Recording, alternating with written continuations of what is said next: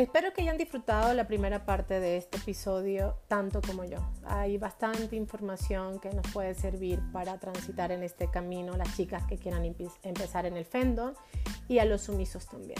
En esta segunda parte estaremos conversando con Marquesa Alexander. no pierdan la atención porque de verdad esta plática está caliente, interesante y muy productiva para todos los amantes del BDSM. Así que sin más preámbulo le doy la bienvenida a Alexander.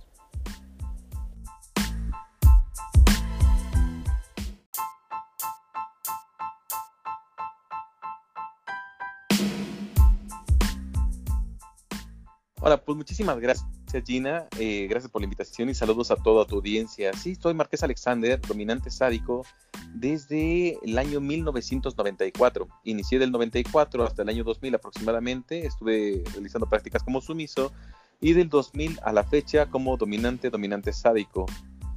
Entonces, estoy, estoy en tus manos o sea, yo era una niña, estaba yo recién naciendo cuando tú empezaste en esta vida. No, mentira. Alexander, ¿qué te hizo cambiar? Bueno, es que siempre me pasa eso. Tengo preguntas, pero me acabas de comentar esto. ¿Qué te hizo cambiar de sumiso a dominante sádico? Pues mira, desde un principio mi idea era poder eh, someter, aprender a dominar, aprender a amarrar, eh, porque mis orígenes dentro del BDSM, eh, bueno, como, prácticas o como gustos, se remonta cuando yo tenía 8 años. Yo ahorita ya lo reconozco que me identificaba como fetichista de tacones, de lencería, de medias, y todo esto me di cuenta cuando eh, en las reuniones que se hacían en casa llegaban las amigas este, y familiares eh, con mi mamá, entonces se iban al jardín, dejaban todas sus tacones, o sea, eran los 90, todo el mundo utilizaba tacones, este, y, medias o lo que sea, para pues, después irse caminando descalzas hacia el jardín y poder estar tomando, pues, no sé, la limonada o cualquier otra cosa. Entonces yo me quedaba tras bambalinas viendo toda esa increíble cantidad de tacones, de formas, de estiletos y, y demás, y yo sentía mariposas en el estómago. Entonces me daban por querer acercarme, oler, tocar y posteriormente eh, hacía un poco de proteurismo a lo que el placer de una persona de 8 años podría tener. Y ah. pues sí, digamos que era un poco fuera de lo común. Precoz, ¿no? y posteriormente, bueno, digamos que todo esto lo fui reprimiendo porque yo veía que pues mis amigos no sentían nada parecido y yo veía historietas de La Mujer Maravilla, de Jessica Rabbit cuando era amarrada en, las vías del tren y yo sentía que se me salía el corazón, pero nadie decía nada, entonces yo me sentía un bicho raro. Entonces lo tuve callado, pero siempre lo quise hacer, al igual que en novelas, en revistas, eh, en novelas de las de antes, que eran como tipo de sección amarillas y todas gruesas en como papel periódico con fotografías y contaban unas historias muy locas pues venían muchas cosas fetichoides. Entonces yo quería sentirlo, quería vivirlo. Y cuando tuve yo mi novia a los 14 años, con quien digamos inicié mi vida sexual, yo le quise compartir esto, que quería amarrarle, que quería someterla. Y ella obviamente se espantó y me dijo, no. ok. Posteriormente llego yo a, a, un día a verla y me recibe su mamá, me dice, sabes que mi hija no está y quiero hablar contigo, vámonos a la sala. Yo, claro que sí, señora, pasamos a la sala. Eh, un yo mocoso de 14 años, esta señora de treinta y tantos años, y mi novia pues no sabía pues que yo estaba ahí. Entonces me comentó de que eh, esa vez nos escuchó platicar y que pues no estaba de acuerdo, que no quería que le volviera a proponer cosas así a, a su hija y que mucho menos me volviera a ocurrir a quererla buscar yo sentí que me hablaba la Virgen, o sea, se me iba toda la sangre a la cabeza y no sabía qué hacer. Y me dijo, bueno, pero si tú quieres aprender a hacer esto, yo te puedo enseñar. Digamos que se me iluminó la mirada, tuve a mi señora Robinson ahí enfrente de mí. ¡Wow! Y dije, claro. Yo, bueno, solo que para aprender a saber lo que es ser, lo que es dominar, debes saber lo que es ser dominado. Tienes que estar en el lugar del otro. Y así es como se empieza. Si estás dispuesto, yo te ayudo. 14 años, caliente, hormonoso, una mujer mayor, obviamente dije que sí. Wow, claro. Y de ahí para el real, este, estuve de los 14 a los 19, casi 20 años eh, viviendo como sumiso. ¿Con ella? Y de ahí, con ella solamente estuve un año, porque resulta que, eh, digamos, eh, conoció a un, tipo y estando con él iba a ayudar a cambiar su estilo de vida. Y literal, se fue a vivir a otro país y le fue súper bien. Pero antes de irse, ella me dijo que no me iba a dejar este abandonado y que me iba a dejar en manos de una de sus mejores amigas. Yo, ok, gracias. Entonces, yo no sabía que eso se podía hacer. O sea, imagínate yo de 14 años teniendo el corazón y la mente toda romantizada, queriendo, no sé, creyendo en el amor de por vida. Y, y de repente me topo con esto. Y obviamente dije que sí. Su amiga me recibió sin mayor problema. Y, y, bueno, las prácticas que yo tuve durante ese año fueron más como boy toy, como un juguete sexual más como un brindador de placer, aprender a controlar este, mis eyaculaciones, empezar a, descubrir más el placer femenino, un poco de juegos de humillación, prácticamente nada de impacto. Y a mí me pareció maravilloso todo eso que viví. Y ya cuando estuve con esa otra mujer, ella me abrió las puertas de poder ingresar a una atmósfera que yo no conocía, que eran estos grupos cerrados de BDSM. En aquel entonces existían tres uno en la zona del Pedregal, en el sur de la ciudad, otro en Polanco y otro en Las Lomas. Eh, ah, existía otro en Monterrey, pero bueno, ese, digamos, era más permisivo. y pues bueno, lo que pasaba ahí es que llegaban personas de muy alto nivel, te estoy hablando de empresarios, políticos, este, artistas y personas con capacidad este, adquisitiva muy, muy elevada. Entonces lo que hacían eran unas fiestas muy glamorosas, con mucho protocolo, eh, y donde se hacían juegos o dinámicas con las personas sumisas. Y pues también me gustó y me dejé llevar eh, hasta que, bueno, en algún, en algún evento yo por estar demasiado caliente, por no saber decir que no, por no tener experiencia de vida, por, digamos, por no saber lo que eran los límites, yo era todavía un adolescente, eh, pues fui parte de, una violación, yo fui violado durante una sesión y, no, y no consensuado. Digamos, la domina llevó a alguien más para que yo recibiera ahí lo que tuvieran que dar, porque en las viejas escuelas has de saber que una vez que decías que sí era, hacía todo. Todo, sí a todo. Entonces, pues pasé por eso y obviamente pasé por todos los sentimientos de que pasan por una violación, sentimientos de culpa. Yo me sentía mal porque creí que yo había defraudado a mi domina. Entonces, sí, sí estuvo bastante rudo. Después de ahí tuve algunos tropiezos, pasé por diferentes otras personas eh, y digamos que en cierta forma me desilusionó de, la parte de la sumisión. Una amiga domina que, eh, que, es española, que era española, perdón, y le digo que era porque falleció en el atentado de Atocha. Ah. Cuando estaba aquí me comentó que, eh, ¿por qué? Bueno, primero que, bueno, ¿por qué no tomamos un café. digo, claro que sí, vamos a tomarnos un café. Y me decía que por qué no cambiábamos la escena y hacíamos alguna otra cosa diferente. No sabía yo cómo hacerlo. Y de ahí surgió varias lluvias de, este, de ideas. Y fue entonces cuando me, le comenté mi historia de vida, de cómo inicié, por qué seguí tanto tiempo como sumiso. Y ella me preguntó, ¿por qué? Pues, porque no sé cómo.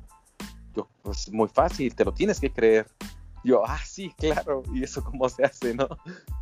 O sea, ¿cómo te crees que eres dominante si toda tu vida has estado como sumiso? Eh, me dice, solamente siéntelo. Dice, es más.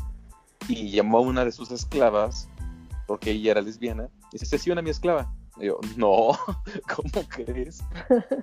O sea, incluso con alguna de ellas tuve interacción sexual, pero como sumisos los dos. Y me dijo, no, sesiónala, azótala, úsala. Yo, bueno, ok.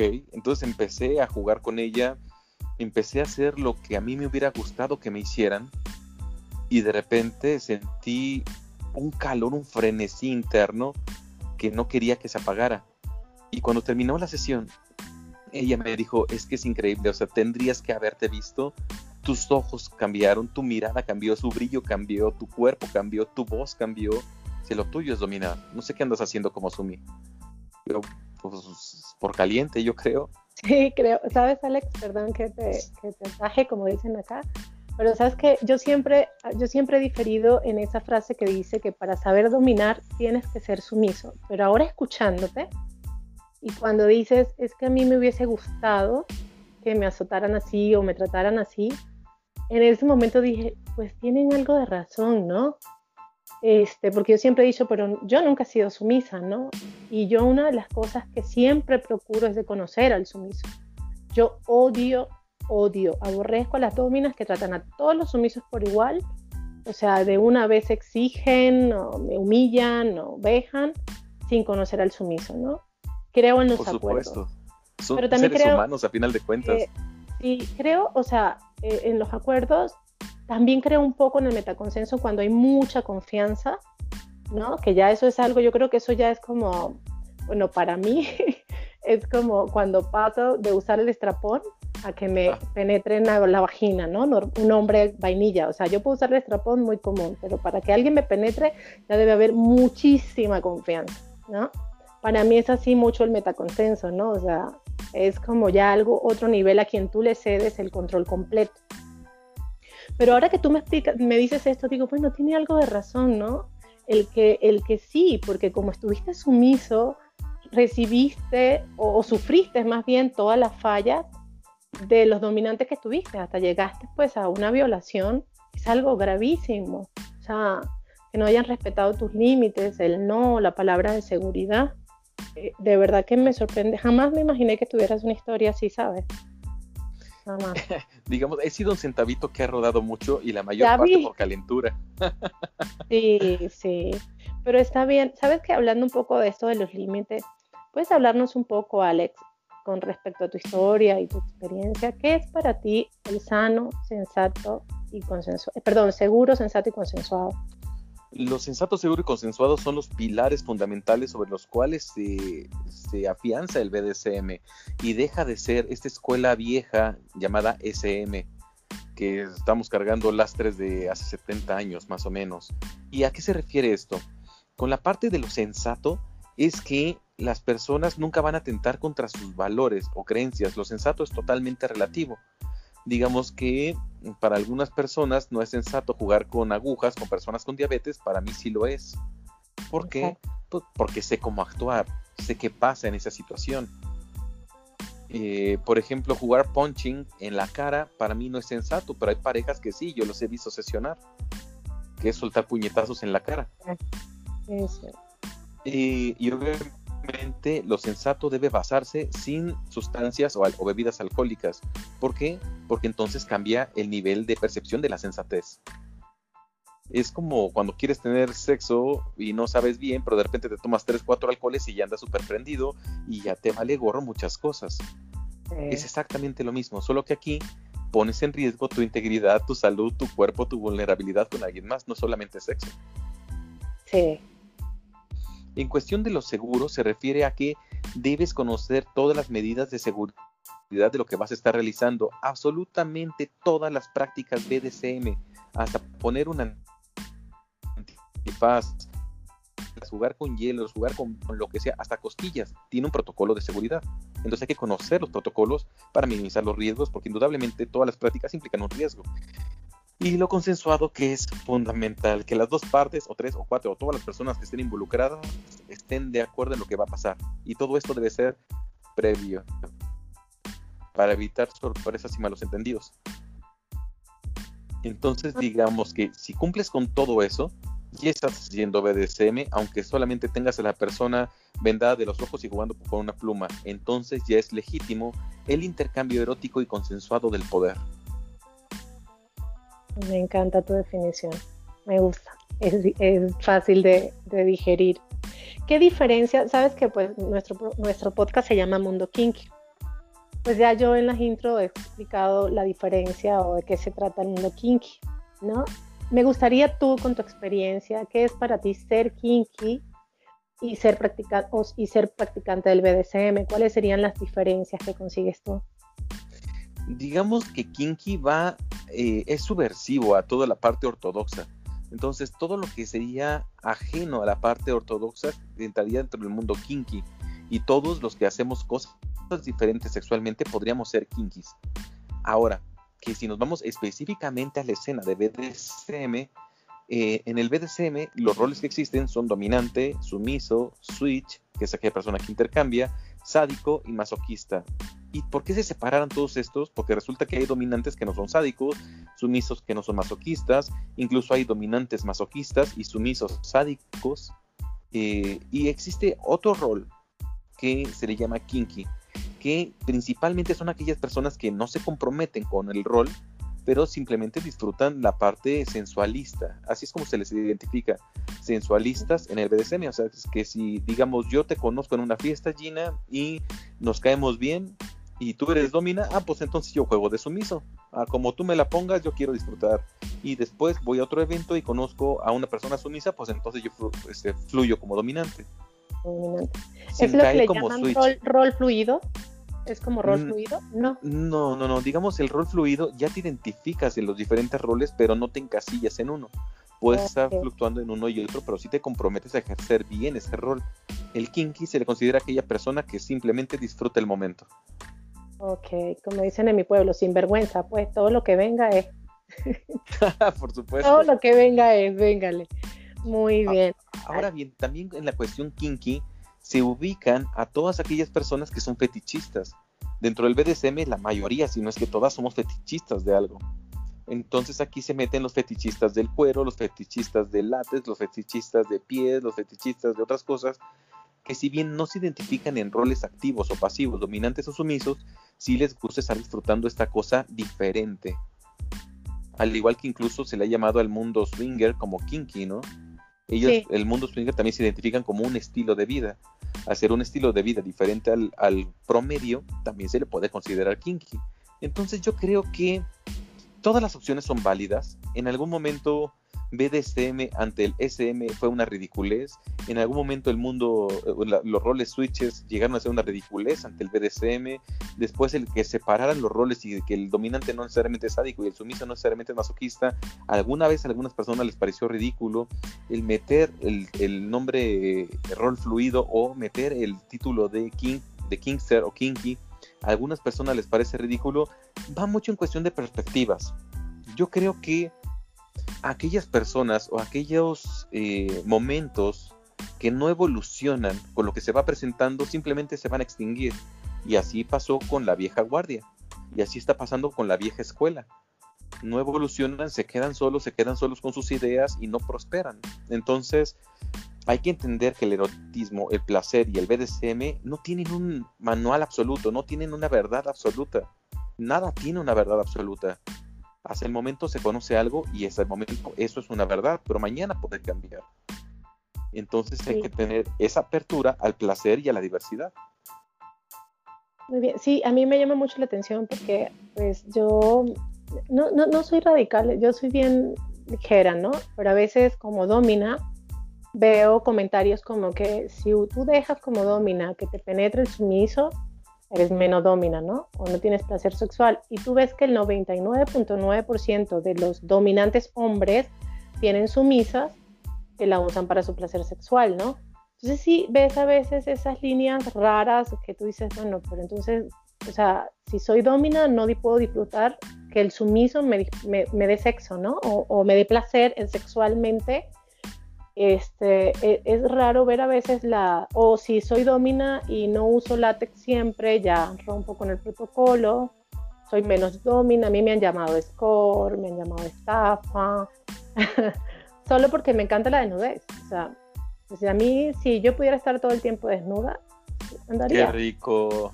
me encanta, me encanta andar desnuda, de verdad. O sea, y si y en algún momento tuve muchos traumas porque pues he estado sometida a un montón de operaciones quirúrgicas no estéticas. Tengo estéticas, pero la mayoría han sido no estéticas por salud y pues parezco Frankenstein, estoy pegada por todos lados.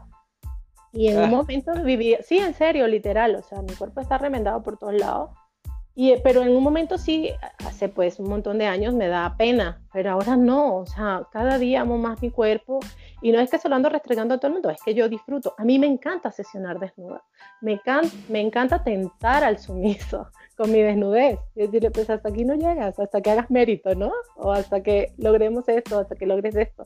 Jugar ese juego de con mi desnudez me encanta. Entonces sí creo a veces que hay como parámetros que digo, pero ¿por qué me hace menos domina? Yo creo que a mí me haría menos domina si abuso el sumiso, si no cumplo las reglas, si no cumplo los acuerdos, si no hay empatía, porque yo creo que en estas sesiones de BDSM algo bien importante, aparte pues, de las reglas y todo esto, es la empatía con el otro, ¿no? Saber qué quiere, dónde va, qué siente en ese momento, si realmente está siendo muy severo, si estás... El tema de los límites, o sea, yo digo, hay otras cosas que te hacen menos, pero no la vestimenta. Hay una foto tuya que te lo juro que me, en ese momento sentí que eras mi crunch, una foto donde dices, el traje no hace el monje con la falda. Ah, sí, los sí esa la amé, porque yo te pensaba rígido, ¿sabes? Porque pues te pensaba así un don de esos rígidos. Cuando he visto ese tipo de fotos ya digo, ¿y qué lo hace menos don? O sea, no, o sea, es un tipo súper preparado, con trayectoria, convivencias, pues que me quito el sombrero. Y yo digo, pero eso no lo hace menos don, ¿no? Por ahí yo escuché a alguien y digo, bueno, y entonces, o sea, ¿qué es? Pues es él, sí, es él, es la esencia, ¿no?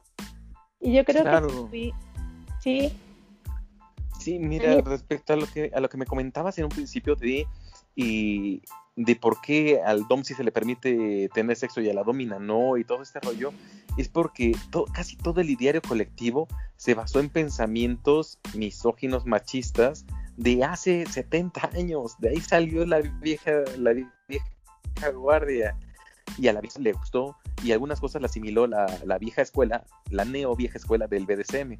Entonces, siempre le han marcado a la mujer domina o sumisa cómo deberían comportarse, cómo deberían vestirse, cómo deberían lucir y que son obviamente, pues, ah, perdón que suene así, pero sacos de semen.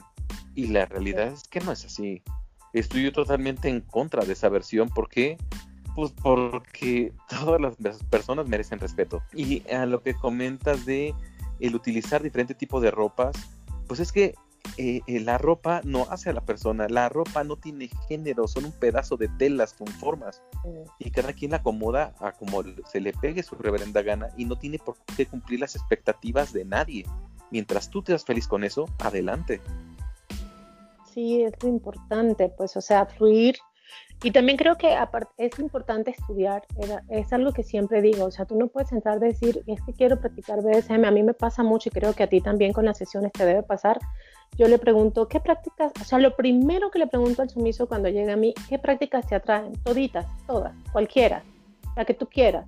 ¿Cómo? Descartado por burro. Descartado por burro por no estudiar antes. O sea, entonces le digo siempre, tienen que saber ¿Cómo no vas a saber? ¿Cómo vas a dejar que las prácticas te las ponga yo? Puedo enseñarte, pero tienes que decirme qué es lo que te atrae por lo menos.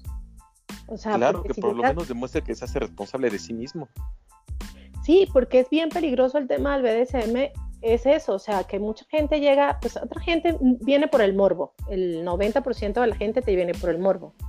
Muy pocos vienen con algo de conocimiento y te dicen, me gusta esto, me gusta los azotes, me gusta la cera, a lo mejor no saben el nombre técnico, ¿no? Pero te dicen, no, pues me gustan los azotes, me gusta la cera, me gusta este, el pegging o qué sé yo, pero hay otros que vienen a manos, lo que usted me haga, no, estoy a sus pies, entonces yo siempre digo que sí, es, es rico sentir que te puedes tener gente a tus pies, pero también me gusta la gente que viene segura diciendo, sí, estoy a tus pies, pero hasta aquí, ¿no? O sea, porque al final siempre hay, un, aunque la gente siempre ha dicho en las relaciones vainillas y BDSM, que cuando tú estás con alguien que no tiene límites, no se valora, no tiene autoestima, sino todo lo que me des por estar ahí está bien, sufre.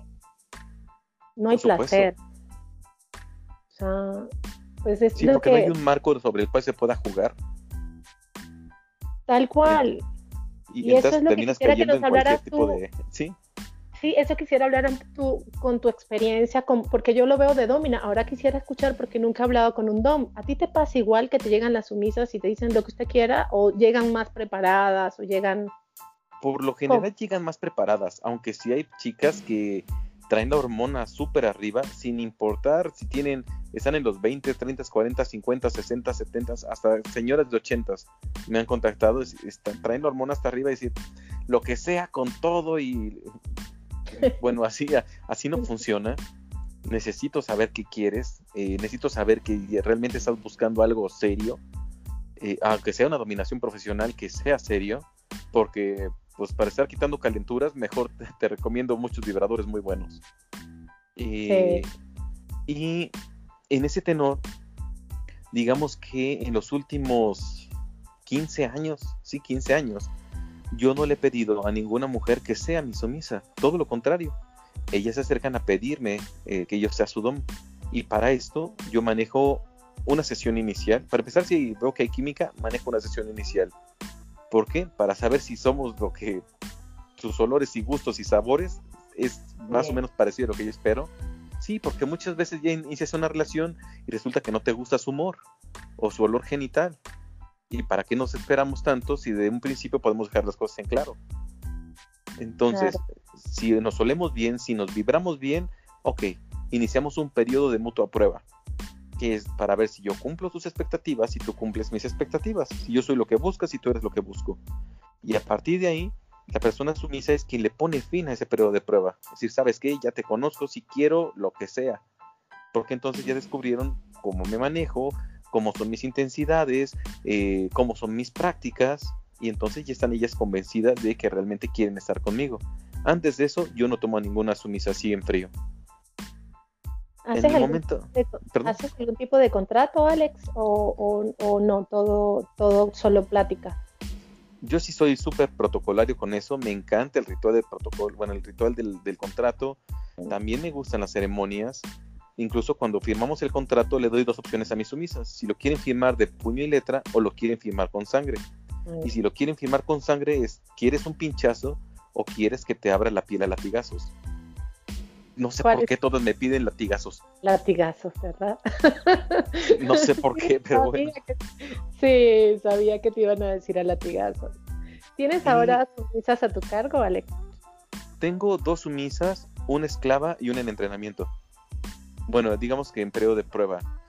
Eh, con mi esclava, que es Fernanda, no sé si lo ubiques, Fernanda Tapia. Sí, claro, la comunicadora. exactamente. Eh, con ella sí manejamos ya metaconsenso, pero es una relación de cinco años que le hemos metido muchísimo compromiso por todo y ella me dijo, ¿sabe qué? Este amo, yo ya no quiero rollos de, límites, yo ya no quiero nada de, de, lo que sea, lo que sea su voluntad para mí está bien y cuando te lo dicen, si es, sientes el mundo encima, ¿no? Y de diablos, ¿qué voy a hacer ahora con tanto compromiso? Pues simplemente respetar a la persona y buscar su bienestar. A final de cuentas, como dominantes, lo que somos, somos facilitadores de placer. Con diferentes roles, pero eso es lo que somos. Entonces, asumirlo de una forma íntegra, honrando a la persona, honrando al rol y fluyendo, disfrutándonos. Me encanta eso. Me gusta, Alex. Me caes muy bien, ¿sabes? Muy bien. Pensaba que no me caías tan bien, pero ahora sí me caes muy bien. Ah, gracias. sí, tienes una energía maravillosa. Alex, ahora que ya hablas que tienes sumisa y esclava, ¿nos puedes dar la diferencia entre qué es ser una sumisa y una esclava para ti? Por favor. La sumisa, eh, para mí, obviamente, es eh, la persona que todavía se maneja bajo límites, que está en desarrollo de descubrirse algunas cosas más conmigo y tiene hasta cierto punto un grado de entrega. La esclava, digamos, hace un lado todos los límites porque confía tanto en mi sentido común que sabe que yo no voy a abusar de, ella porque conozco también sus límites que nunca los traspasaría y, y bueno, su nivel de entrega es total digamos, si yo en este momento llamo a mi esclava y la quiero aquí en este momento, pues ella deja lo que está haciendo bien, lo cual sería un poco absurdo de mi parte, porque entonces, si está trabajando, atentaría contra su ingreso. Por eso confía en mí, sabe que si yo dispondría de ella, serían sus horarios libres. Claro. En cuanto a mis sumisas, obviamente no pasaría algo, algo parecido. Ok. ¿Qué Ahora, pues ya sé que tenemos, has hablado un poco de tus sumisas, de, tu esclava. Ahora quiero que hables un poco de las tutorías y los acompañamientos que haces BDSM, Alex, por favor, para que la gente conozca un poco más de tu trabajo y de, tus, de tu parte ya como guía, ¿no? Porque pues, ser un tutor es un guía, es alguien, es el maestro. Yo sería, me gustaría que hablaras un poco de ello. Con todo gusto, Gina. Mira, digamos, las tutorías las divido en dos partes, teóricas y prácticas. Dependiendo la, la pareja, o por lo general son parejas, en muy pocas veces son este, chicas solas, eh, me dicen exactamente qué es lo que estarían buscando. Entonces a partir de ahí, indudablemente entro con la parte teórica para que se les quiten todos los mitos, tabúes y prejuicios y ya podamos entrar en piso firme. A partir de ahí ya vemos que si les interesa más la parte teórica, más la parte práctica, y que obviamente en, en, cuestión de tutorías yo no tengo sexo con nadie. O sea, ni si, si buscas sexo conmigo, con tutorías no lo vas a encontrar. ¿Por qué? Porque una cosa es una figura de tutor y para eso me estás buscando y contratando. Y manejo todos y cada uno de los niveles que quieras, básico, intermedio, avanzado, experto, de prácticamente todas las prácticas BDSM que existen. Todo lo que existe en las playlists, todo eso lo manejo pero no es en balde, o sea, son 26 años de práctica, de ensayo y error, y también, o sea, no solamente del libro, también lo tengo que realizar.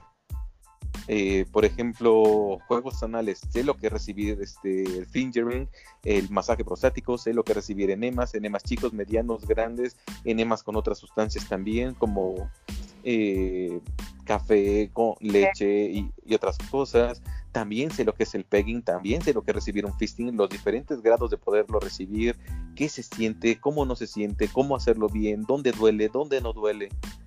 Y de esta forma es que las personas se sienten ya mucho más en confianza y literal, cuando ya hablan conmigo, hablan sin pelos en la lengua, hablan totalmente libres porque después de conocerme y todo lo que he hecho, saben que sería la última persona en juzgarles. Sí, claro. Y además yo creo que en lastimarlos tampoco, ¿sabes? Creo que tú, este, con todo lo que has vivido, te ha permitido aprender, pues aprender y, tener más empatía por el que está en el rol sumiso. Exacto, y de hecho yo tengo algunos gustos que me quedaron de, de, la práctica de la sumisión, y lo digo yo abiertamente porque es el placer es para disfrutarse. Yo disfruto el face sitting como no tienes una idea, disfruto el ball busting también, es claro que sí. Mm, interesante. interesante. Incluso a mis sumisas les ordeno que me hagan face sitting. Y yo, híjole, me doy una a este, con sus vulvas, las devoro cuando me están haciendo face sitting porque me prenden demasiado. Eh, les enseño también. Para saber, para conocerte de la parte sumisa, ¿qué más te quedó? Ball busting también me encanta. Otro más. Y el pegging. Eh, oh. En diferentes niveles, chico, mediano, grande. Obviamente que, que sea gradual porque a ah, veces pues está enojado y está muy, muy cerrado en sí mismo.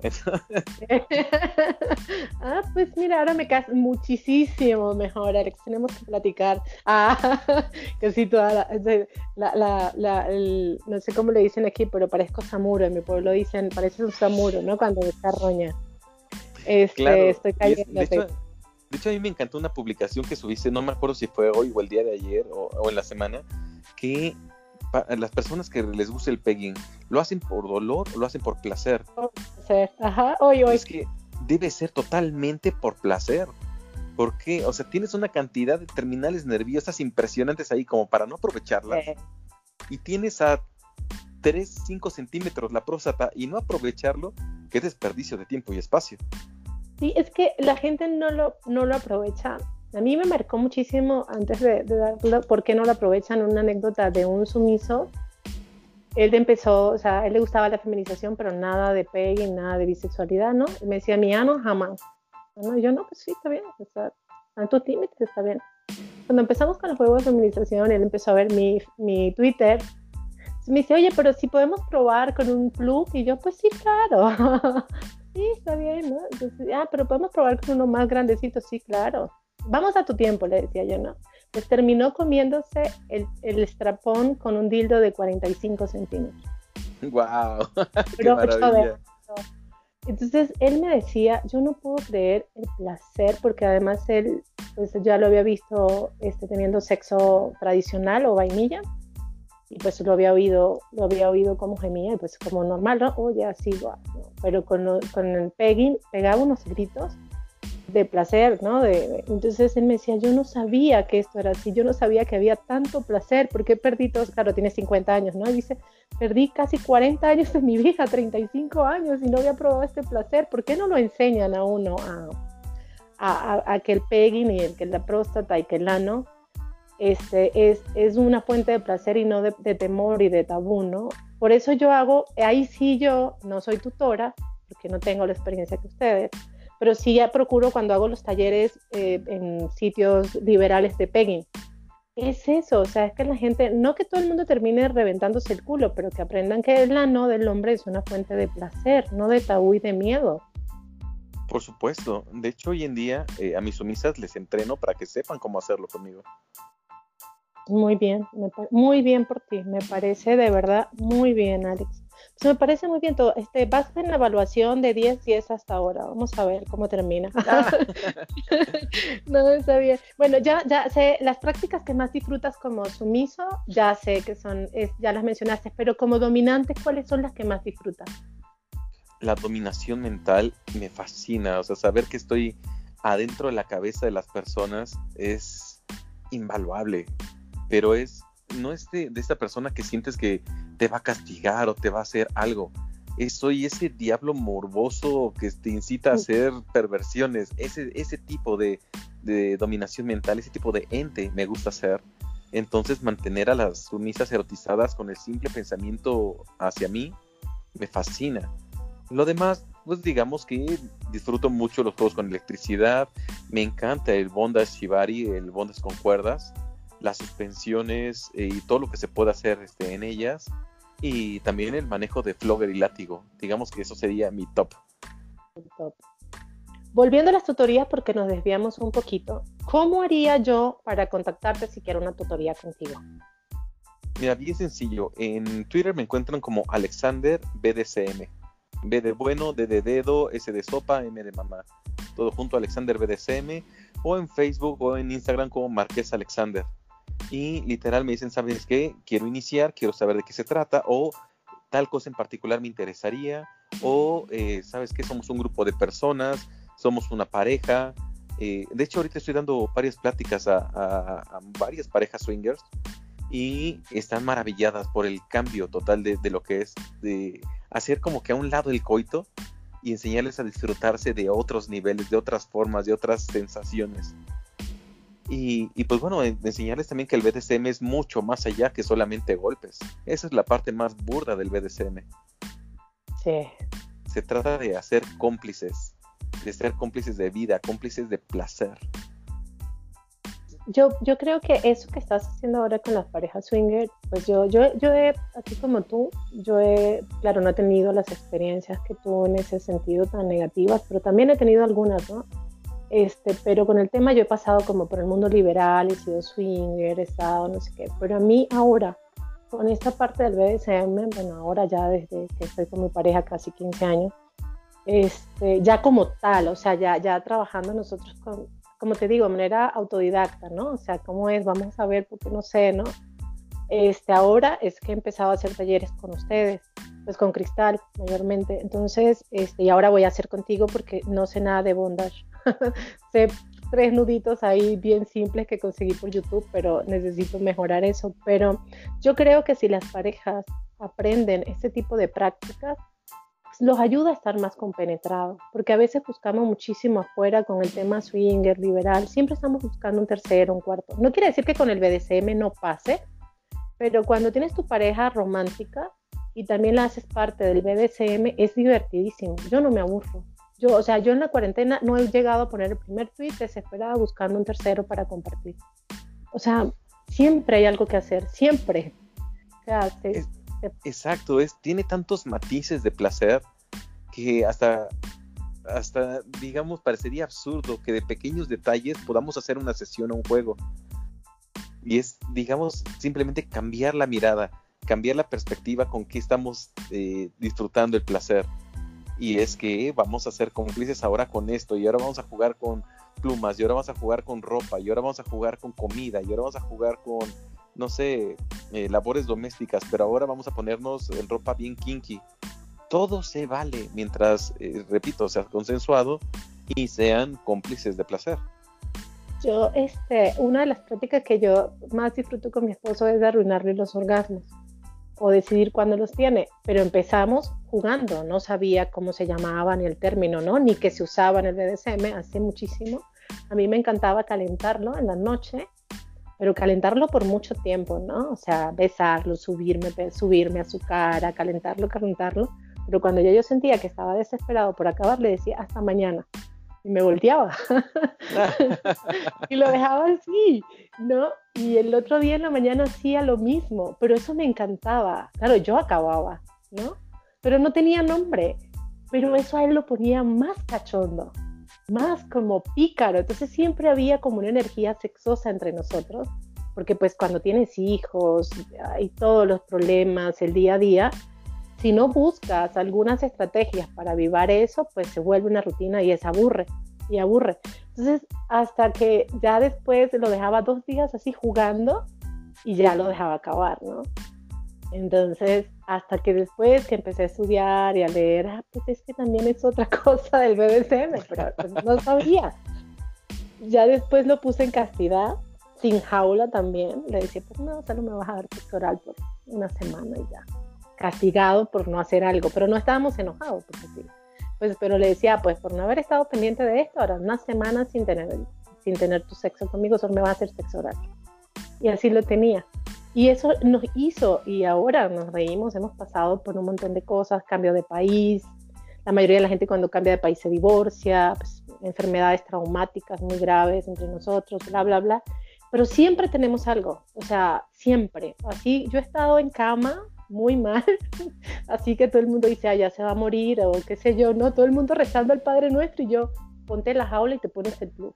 Y quiero que vengas para acá con mi mamá y mi papá y te sientas aquí, que yo sepa nada más que tienes el plus la jaula y los demás no. Que yo sepa que tú eres puta y los demás crean que eres el macho alfa, ¿no? O sea, siempre hemos mantenido como ese juego tonto, que, pero para nosotros ha sido importantísimo y, muchos son kinkies, pero yo creo que es BDSM porque todo está, como te digo, o sea, este, hablado, nada pasa el límite. hay un poco de flexibilidad, pero que yo sé que no, no, no rompo sus límites o su, o su valor como humano, pues no lo hago sentir mal, ni, siempre es por placer. Por supuesto, y lo que importa es que solamente ustedes sepan lo que está pasando. El mundo pues literal puede estar eh, dando vueltas, pero nunca van a voltear a verles. Entonces, lo que importa es precisamente esa complicidad de, un pequeño detalle, a, salir a la calle con algo insertado o colgando o apretando. Vamos, le da un sentido diferente, una vivencia diferente, una experiencia diferente. Y no necesariamente fue dolor. Exacto, exacto. Sí, yo hay prácticas por lo menos que, que me pican los ojos a mí una vez me una domina insertando un tacón en una uretra de un chico y para mí fue así, wow. No, es lo que hablábamos de lo sensato. Para mí eso fue, ¿cómo, no? ¿Cómo? Y después yo, pues bueno, pero pues, ella debe saber cómo hacerlo sin lastimarte. Y así hay, por lo menos el dolor, yo sí soy de los azotes, me encantan el látigo. Pero ya cuando, como que es exceso, por lo menos el balbucing, cuando ya es, pero a reventar, o sea, por lo menos tengo un chico que me dijo, oye, ¿me puedes dar con un martillo? Este, para que me dejes estéril y yo no, no paso. O sea, ha sido pues ojalá fuera, ojalá fuera que con un martillo ya quedas estéril. Es que pasan mil cosas. Hay un reventamiento testicular, entonces hay una edematización, o sea, una mega inflamación, que se están juntando diferentes tipos de ADN, porque el testículo tiene un tipo de ADN y la piel y todo lo que es alrededor tiene otro tipo de ADN. O sea, los testículos tienen la mitad de la carga genética que necesita la otra mitad de un óvulo. Por eso es que nacemos. Entonces imagínate que tiene un diferente ADN, con otro diferente ADN se infla, se hace todo un relajo, se, se, hacen coágulos, se afectan venas, arterias, nervios. Ojalá fuera tan simple y ya, queda, ¿no? No, no miden, creen, que el, creen que el BDSM es como el porno. Sí, es que entonces a mí más me gusta si me dices, oye, quiero cumplir algo para ti, yo te digo, pues ponte una panty. Y solo tú y yo lo sabemos, nadie más. Eso para mí es wow. Entonces yo digo, pues hay prácticas tan sencillas que te mantienen wow. Así es una, y mucho más si son muy machos alfa, tienen al mejor cargo de poder, que tienen que ir a su oficina y los hago poner panties y además que me muestran que están en su oficina y me verifiquen, ¿no? Digo, Por supuesto. eso me mucho. Entonces digo, pues esos juegos con lo que haces de las tutorías de, de, de las parejas swinger, si lo asumen de verdad para ser cómplices, es divertidísimo. Es, a mí me encanta. Claro, y, y para los caballeros, la mayoría no tienen nalga. Entonces póngase sí. un cachetero y van a ver que sí tienen nalga. es lo divertido. pues no lo había pensado, ¿sabes? Siempre mando a poner tanga. Creo que usted le dice tanga a lo que sí lo, la que es como metida por la pompa es tanga, ¿no? Le dicen ustedes. Así Nosotros es. le decimos hilo dental. Eh, hilo dental, pues así le decimos en nuestro país, para que le dicen tanga.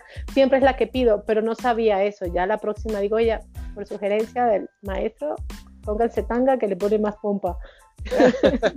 Maravilloso. Mi vida, ahora, es que no te quiero perder, pero quiero que me hables de todo lo que haces. Háblanos un poquito de tu rol en Calabozo MX. Pues en, en Calabozo MX soy eh, uno de los fundadores y uno de los administradores de, de, esta comunidad que ya lleva 10 años trabajando de forma ininterrumpida. Y aquí damos pláticas, talleres, conferencias, demostraciones, galas, fiestas semipúblicas, fiestas privadas, fiestas, fiestas de alto protocolo.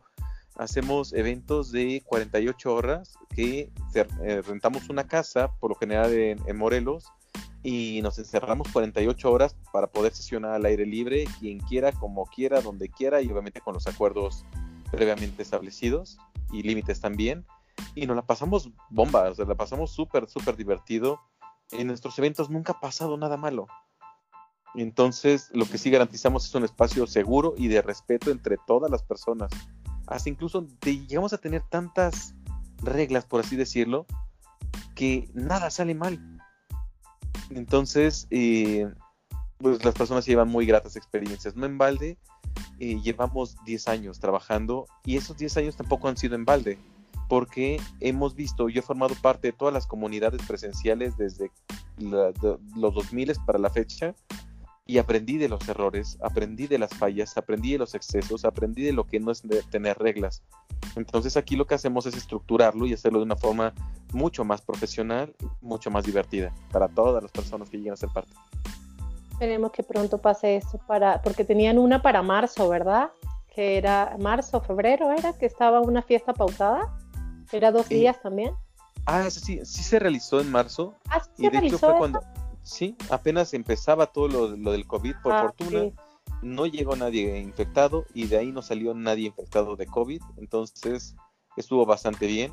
Estamos viendo la, sí, estábamos viendo si, de, si será posible realizar la, la del mes de noviembre, pero todo depende de cómo se mueva todo o sea, obviamente vamos a manejar, manejaríamos protocolo de seguridad, desinfección y demás, pero vamos a ver cómo, cómo se da todo esto. Digamos, a, pues, to a todos se nos ha salido de las manos.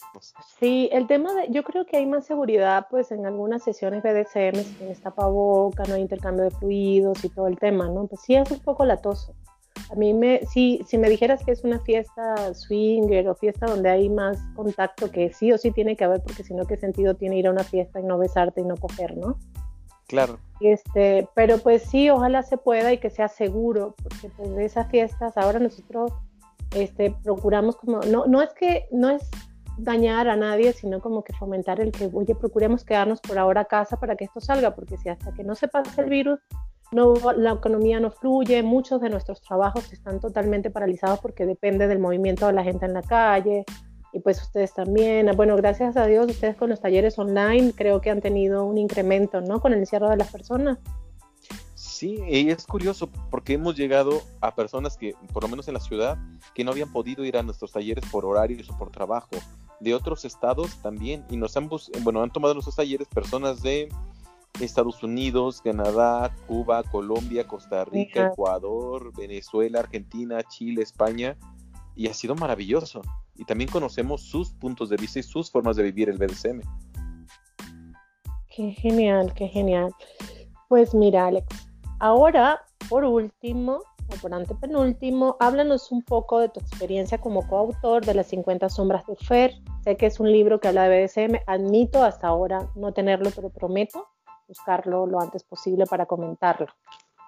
Por supuesto, y me encantaría regalártelo, pero no nos dieron ejemplares para, para poderlo. Eh, no te este, preocupes, no te preocupes. Te, te, platico que primero organizarlo fue un caos, literal fue un caos porque eran entrevistas que se convertían literal en pláticas de café que divagaban en miles de cosas, entonces aterrizar toda esa información en algo concreto fue sumamente complicado. Y algunas personas que también se les hizo shooting, sesiones de fotos, a la mera hora dijeron, no, sabes que yo ya no quiero. Entonces el, este, el señor Porrúa, los del editorial, dijeron, ¿sabes qué? Cualquier persona que se ponga en ese plan queda fuera del libro.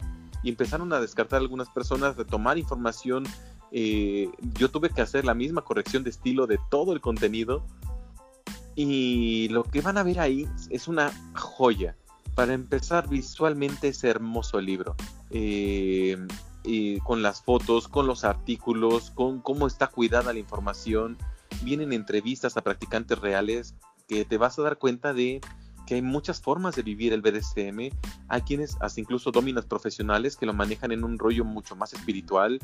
Eh, hasta incluso tiene su tótem cuando va a sesionar como hay personas que literal, o sea, se han metido por sí mismos hospitales psiquiátricos para vivir un encierro de 48 horas con inmovilización total y con sondas. Wow. Y otras personas sí que hemos pasado de todo un poco. Ahí van a ver también mi historia de vida, de, les comparto todo lo que fue mi vivencia hasta ese momento, cómo ha sido el movimiento del BDSM a nivel nacional, muchos artículos de interés y, y bueno, el diseño editorial, cómo quedó aterrizado por Porrúa, vale la pena. Yo nunca pensé ver un libro así de BDSM. ¿Y cómo surge todo esto? A través de un sueño, de un sueño que tuve hace muchos años, de poder tener un libro que mostrara de una forma respetuosa y, y no, no vulgar o corriente. Es que vulgar no me gusta ocupar la palabra porque vulgo es pueblo y todos somos pueblo sino, sino una forma no, no que no caiga en, lo, el obsceno, mostrándoles el BDSM y acercándoles de que no es una locura, no es una enfermedad y es más común de lo que parece. Y a su vez también pensé en hacer un espectáculo que mostrara de una forma digna la escena BDSM. Y fue gracias, y no me, no me canso de decirlo, gracias a Chris, que creyó en mi sueño, y de mi esclava Fernanda, que literal, o sea, yo le platiqué mis sueños, me dijo, amo los sueños, y lo, más que nada los sueños como los que usted tiene son hechos para cumplirse. Entonces, aquí no vamos a buscar el no se puede, vamos a cumplir sus sueños. Y me cambió totalmente la perspectiva y me empecé a creer eh, de que sí se podía todos los días y luchando y batallando contra vientos, este, mareas y tierras y por fin se realizó, se cristalizó. Y un espectáculo que llegamos a montar, que en su momento hacíamos estresados, evolucionó completamente a hacerse un espectáculo mucho más profesional y tomó el nombre del mismo libro, 50 sombras de Fer.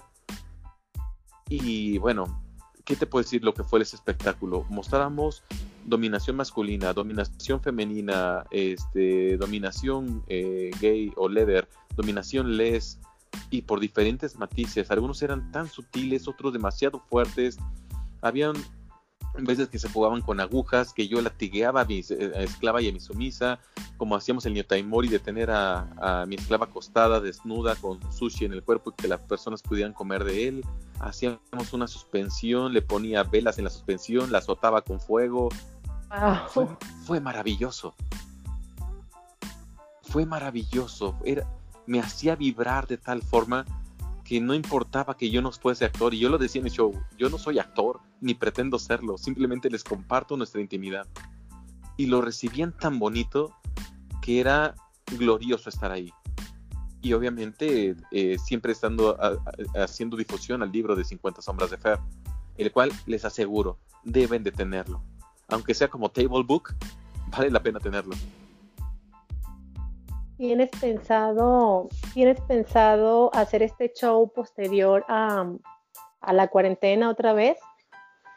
Muy difícilmente, muy difícilmente, te platico. Lo que pasa es que eh, mi esclava es figura pública y ah, le costó algunos trabajos el haber hecho el show con, nosotros.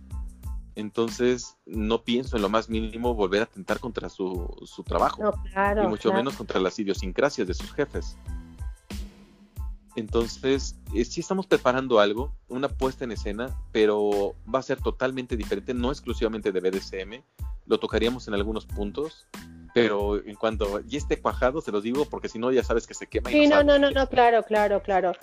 Alex, ya para finalizar, déjanos, como leí ayer, creo que Cristal, que dijo cosas del BDSM que me hubiese gustado saber cuando inicié, ¿no? Algunos tips que le dieras a uno de tus hijos que quiere empezar en el BDSM. ¿Qué les recomendarías o qué le dirías? Yo les recomendaría principalmente que se informen, que no inicien en la adolescencia. Yo lo viví en la adolescencia e hice muchas estupideces, demasiadas imbecilidades para alguien de mi edad. Por caliente, por tonto, porque mi cerebro no estaba maduro. Entonces, absténganse un rato, jueguen, mastúrbense lo que quieran, pero si lo quieren vivir, espérense a ser mayores de edad. Y mientras tanto, infórmense. Mientras más información tengan, cuestionenla. Y mientras más cuestionen, más robustecido va a estar su criterio. No el que yo les quiera imponer, porque eso sería malo, sino el que ellos mismos se quieran hacer para que puedan disfrutar más de su vida sexual. Y que esto, si lo quieren tomar en algún momento, puedan meterle sal y pimienta a su vida, a su relación, a su estilo de vida o lo que sea. Y lo otro, aprendan a hacer acuerdos, aprendan a manejar sus límites.